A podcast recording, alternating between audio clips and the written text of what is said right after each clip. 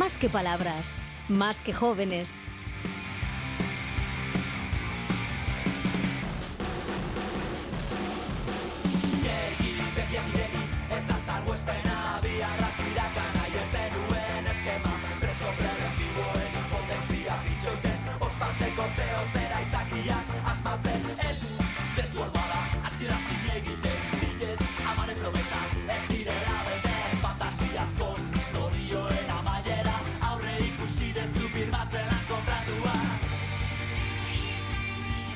Skakitan para mí, siendo Donosti, siempre ha sido un grupo que me ha gustado, porque ellos también son de Donosti y lo he seguido durante muchos años. Y dentro de sus discos, la canción que más me gusta es la de Coreografía Zarrak y hay que decir que este sábado será su último concierto y ahí estaré dándolo todo.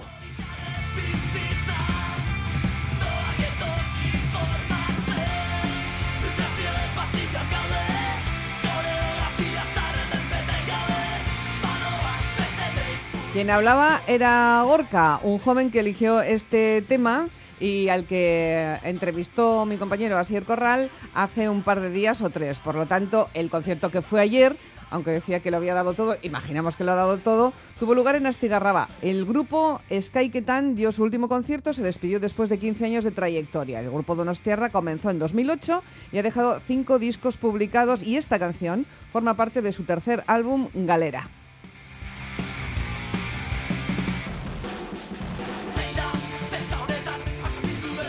Y esta es la canción que abre nuestro espacio semanal dedicado a los jóvenes, o mejor dicho, mm, de los jóvenes hacia nosotros. ¿Cómo estás, Zeta, Egunon? Egunon, Egunon Boomer. Hoy, hoy dos Boomer, tengo que saludar. Sí, porque está aquí también otro Boomer, Roberto Mosso. ¿Cómo hola, estás? Hola, amigos, ¿qué tal? ¡Hola, Boomer! bueno, ¿qué me ibas a contar? Bueno, no sé si sois conscientes, pero estamos en los arbores de una nueva revolución, una revolución tecnológica comandada por la inteligencia artificial. Bueno, inteligencia artificial. Hemos hablado aquí varias veces ya de inteligencia artificial. Yo ahora quiero verla con tus ojos, Z. ¿Qué, es inteligencia artificial para ti? Pues es la capacidad que tienen artilugios, artilugios artificiales, como un ordenador, eh, por ejemplo, de realizar tareas propias de una inteligencia humana. Ya, ¿y las capacidades que tiene la inteligencia artificial, cuáles serían?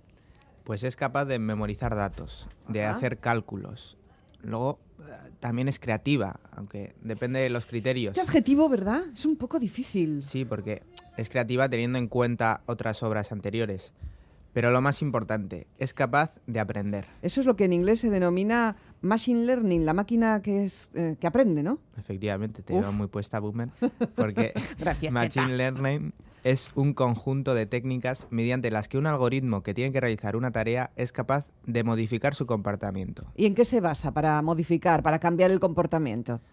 Pues digamos que se basa en eh, datos como resultados de acciones pasadas o en lo que le digan de esos resultados. Es decir, la máquina es capaz de aprender de sus errores, algo en la que ya supera a los, a los humanos, a no ser que le, le digas que Pedro Sánchez tiene barba, que ahí colapsa, como hemos visto. sí, esto es una cosa muy curiosa. ¿Qué, ha pasado exactamente con lo de Pedro Sánchez y la barba? Bueno, le pues han preguntado a una inteligencia artificial. Sí, un usuario le pidió que le haga una poesía sobre Pedro Sánchez y en esa poesía decía que Pedro Sánchez tenía barba, a lo que el, chico que le estaba preguntando se asombró y dijo, ¿cómo que Pedro Sánchez tiene barba? Pedro Sánchez no tiene barba. Y la inteligencia artificial colapsó. Y, entró en bucle.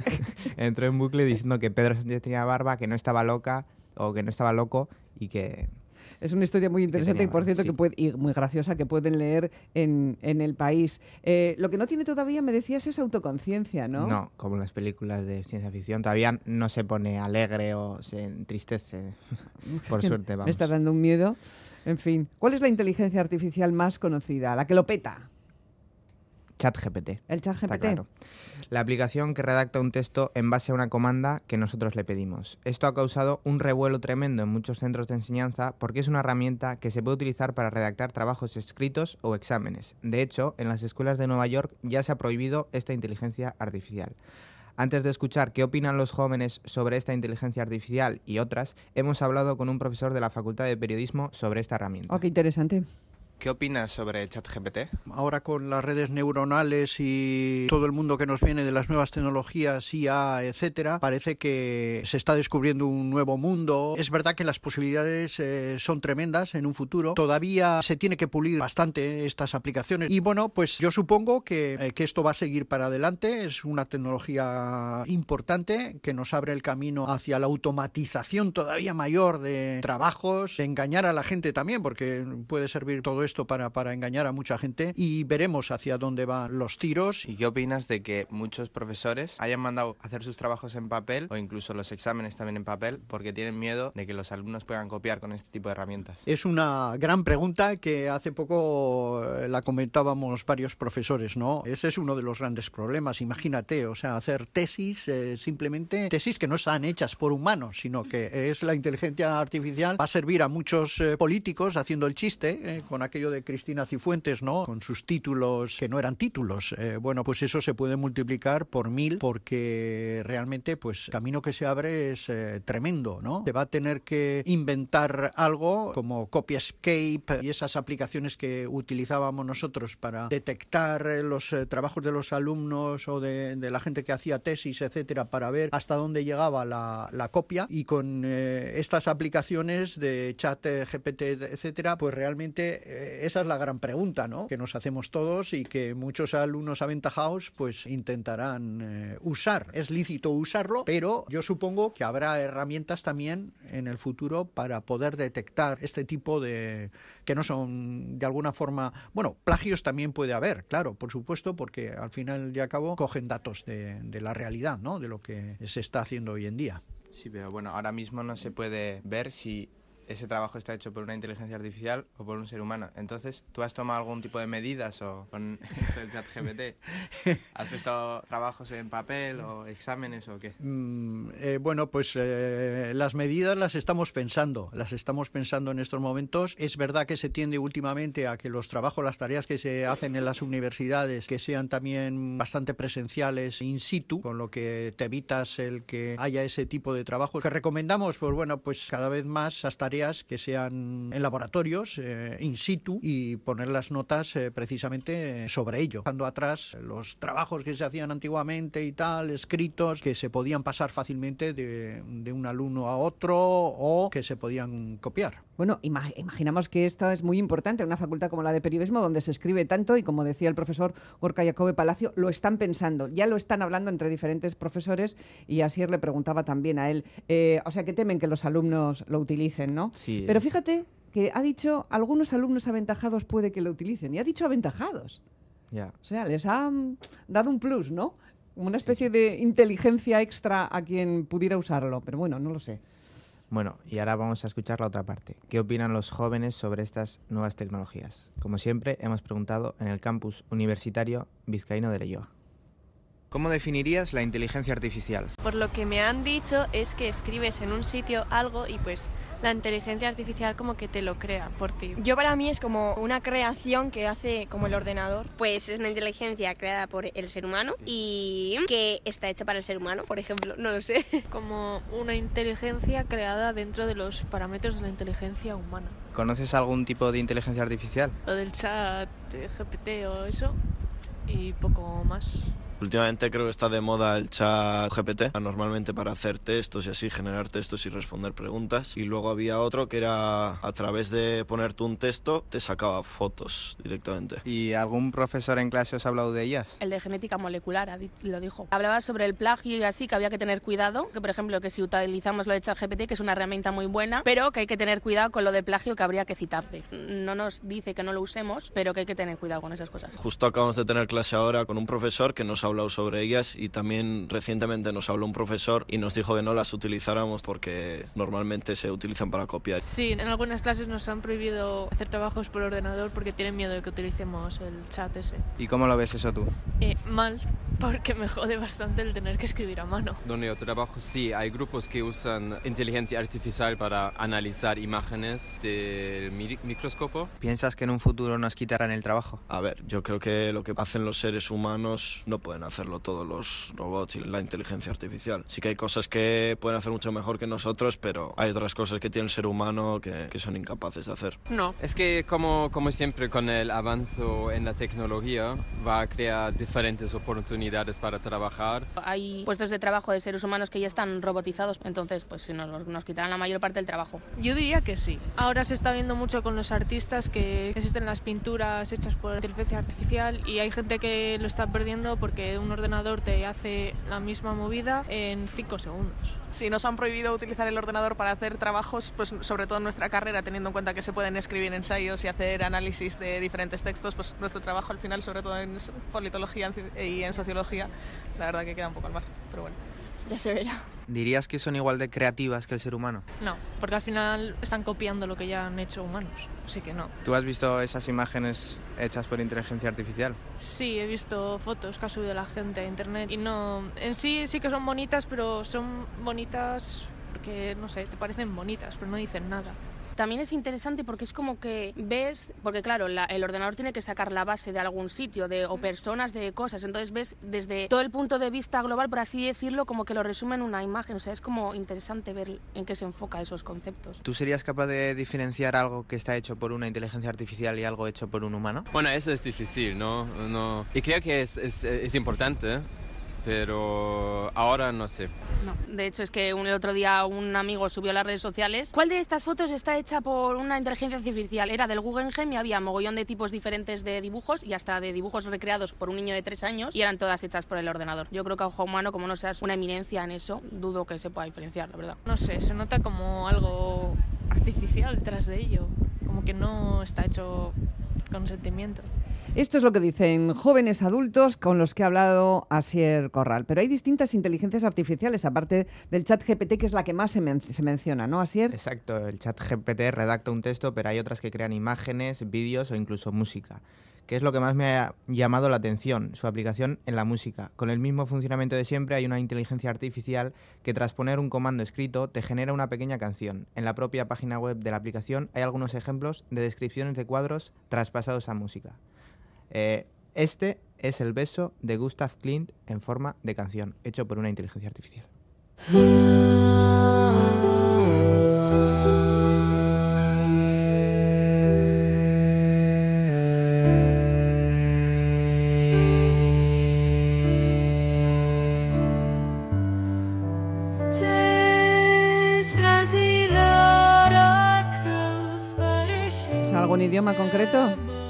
idioma inteligencia artificial. Vale, el idioma de la inteligencia artificial. Hombre, es suave, ¿eh? parece que te podría acompañar bien para mirar el cuadro, ¿no? Del beso de Klimt, pero lo ha creado la inteligencia artificial viendo el beso de Klimt.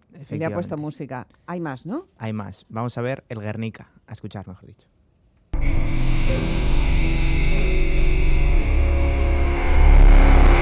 qué oscuro esto, ¿no?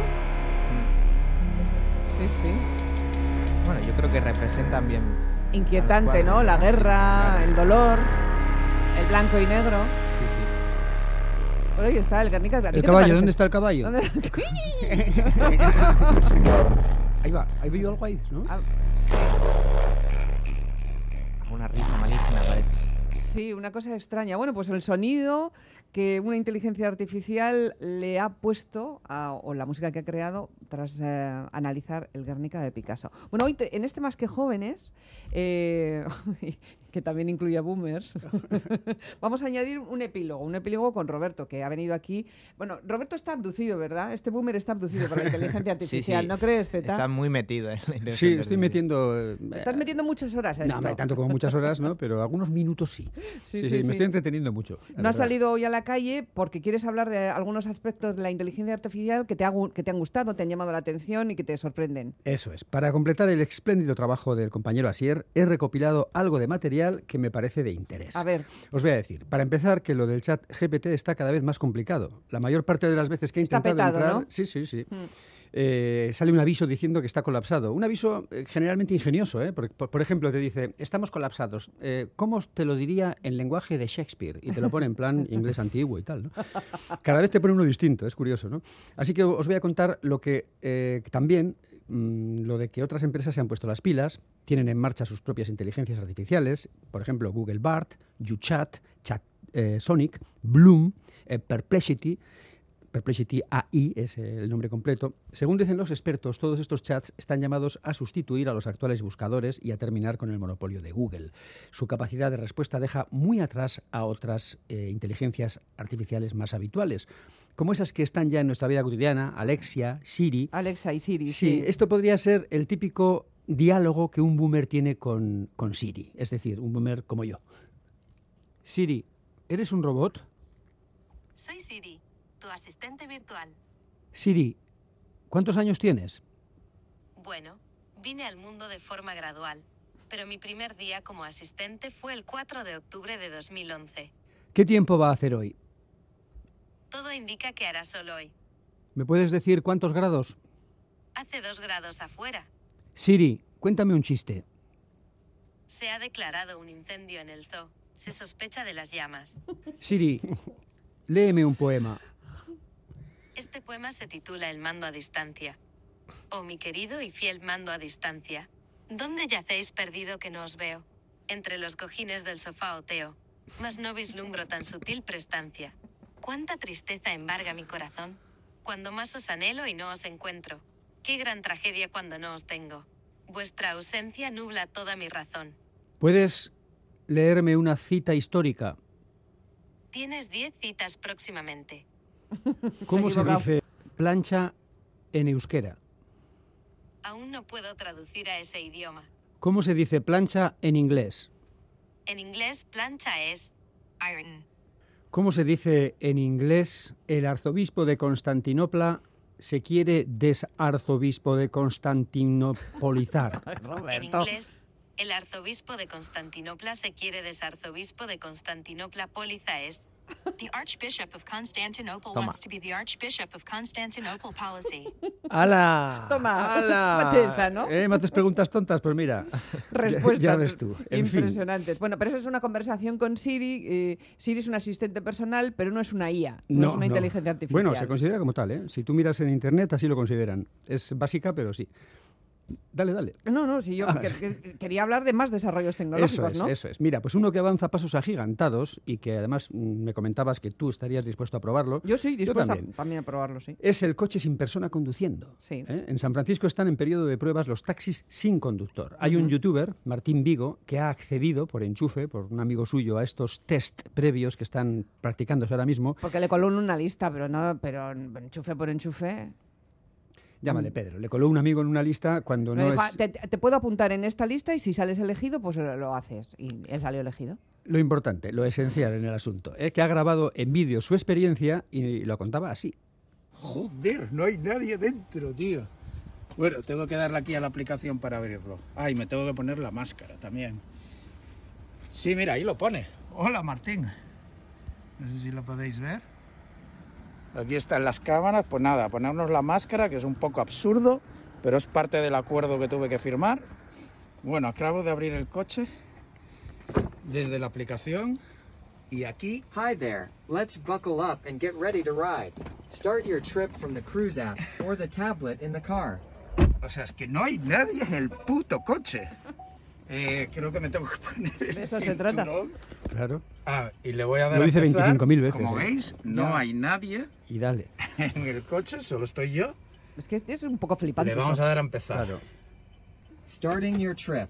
As a reminder, keep your Hostia, hands que on vas the solo, tú. puta- Hostia, va bastante rápido, la verdad. Ahora mismo tenemos un coche delante. Hostia, mira, mira, mira cómo gira. Estoy, pero flipando. Joder, lo que más me sorprende es la velocidad que lleva esto. Bueno, porque, iba, pues- porque iba rápido, Sí, era sí. más rápido de lo que se podía esperar, ¿no? No iba, no iba a 30 por hora. No, no. Bueno, 20 minutos rolando por las calles nocturnas de San Francisco. Eh, es una cosa que se hace de 10 a 5 de la, de 10 de la noche a 5 de la madrugada. Las pruebas. Eso es. Mm. Y Martín Vigo nos cuenta cómo le ha ido la experiencia. Eh, lo dicho, llevo pues como unos 20, 25 minutos en un coche donde estoy yo solo y estoy sentado en la parte de atrás y yendo por el centro de San Francisco como si nada, cruzándome con coches, cruzándome con otros conductores y cero fallos. O sea, es que ha conducido igual... We're me- arriving soon. Please close the windows and start collecting your things. Vale, me está diciendo ahora que, Que ya estamos llegando, efectivamente, damos Sí. el giro este, que recoge mis cosas y que cierre, que cierre las ventanas. Te digo yo, ya podrías saber cerrarlas solas con tanta tecnología, pero bueno. Pues sí. Podría cerrarla solo porque ha hecho todo lo demás él solo, el coche. Bastante sorprendente. Sí, yo sí lo probaría. Creo que para circular a diario con muchísimos coches eh, va a ser muy complicado hasta que no lleven todos los coches el dispositivo. Claro, y lo que pasa es que, hay- Porque, claro. imagínate que tienes un choque de alcance ¿eh? Sí. y sale, venga, vamos a hacer los papeles, Ah, que no he sido yo, que ha sido el coche. Ah, ¿qué me estás contando, no? Ya, pero mm, yo creo que el- los choques de alcance no se van a producir precisamente porque eh, no, no, los coches que no llevan conductor no van a alcanzar a nadie. Serán alcanzados por los que lleven conductor.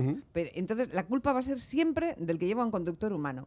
Ni te Porque- pitarán, ni te gritarán. Exacto. Y entonces, hasta que todos nos- los vehículos no lleven incorporado el sistema, será muy difícil que el sistema pueda prever todas las locuras que hacemos los humanos al volante, eh, decisiones de última hora, giros que inesperados, cambios de carril. Todo eso me parece complicado. Pero se me ocurre así simplemente. ¿Cuándo vamos a San Francisco, dices? Bueno, vamos a ver si tenemos algún enchufe. Bueno, terminamos, a ver. Vale, bien, pues os cuento. Para terminar, último chateo con el chat eh, GPT. Le he preguntado qué tiene que tener un becario de una emisora de radio. Asier, A ver, a apunta. ver. dice, Anota Z. Pasión por la radio y la comunicación. Resumiendo, ¿eh? lo, Sí, explica, sí, sí. eh, lo explica más, pero yo os voy a decir los titulares. Pasión por la radio y la comunicación. Habilidades de escritura y oratoria. Flexibilidad y adaptabilidad. Ajá. Atención al detalle. Trabajo en equipo y responsabilidad y compromiso. Me ha ¿Mm? descrito, ¿eh? Te ha descrito perfectamente, al 100%. Y le he hecho otra pregunta más civilina todavía. Dime, le he dicho yo al GPT, dime, ¿por qué tú puedes ser algo nada recomendable? O sea, ¿por qué tú eres un fiasco? Eso es. Dice, como modelo de desarrollo, fíjate que ya empieza diciendo como, a ver, tú me estás preguntando para que hable mal de mí, pero yo estoy programado para no hablar tan mal de mí. Dice, como modelo de lenguaje desarrollado por OpenAI, creo que GPT-3 es una herramienta valiosa que puede ser útil en muchas situaciones. Sin embargo, aquí están cinco razones que podrían justificar por qué algunas personas pueden no recomendar su uso. Fíjate tú cómo, ¿eh? Eh, le Se pone una vuelta muy la, la tirita interesante, antes de la es herida. Sí. Dice costo. El acceso al GPT-3 puede ser costoso para algunas personas o empresas, especialmente si se requiere su uso frecuente o a gran escala. Datos sesgados. Al ser entrenado en Internet, el GPT-3 ha absorbido muchos de sus sesgos y prejuicios en la sociedad, lo que puede llevar a resultados poco precisos u ofensivos. Falta de control sobre los resultados. Al ser un modelo completamente automatizado, es posible que los resultados no sean los deseados o que sean inapropiados para ciertas situaciones. Confiabilidad. Aunque el GP3 ha demostrado ser muy eficaz en tareas de lenguaje, todavía hay un margen de error y es posible que los resultados no sean precisos o confiables. Esto puedo dar fe que es así. Ya os conté el otro día la experiencia de la, de la moto que quería nuestro compañero José Ramón Morejón. Pidió motos fabricadas en Euskadi y la respuesta fue motos fabricadas en Cataluña. Bueno, pues eh, el último riesgo es el de reemplazar a los trabajadores humanos. Al ser capaz de realizar tareas de lenguaje con una gran eficacia, el uso masivo de GPT-3 podría reemplazar a los trabajadores humanos en algunos campos, lo que podría tener consecuencias negativas en términos de empleo y economía. Pues ahí lo tienen ustedes. Seguiremos hablando de las inteligencias artificiales porque esto no ha hecho nada más que empezar y es lo que ya se anuncia la siguiente revolución en, en nuestra informática, en nuestra relación con la informática diaria. Mucho más que un buscador, mucho más que un asistente virtual. Y un día de estos mucho más presentará- que nosotros. Presentará más que palabras. Pues lo presentará, pues lo presentará. Y, y a lo mejor otras inteligencias artificiales lo escucharán con mucho gusto. ¿Quién sabe? Z, Asier Corral, muchas gracias. Muchas gracias, Luego boomers. nos vemos. Hasta luego, Roberto. Hasta-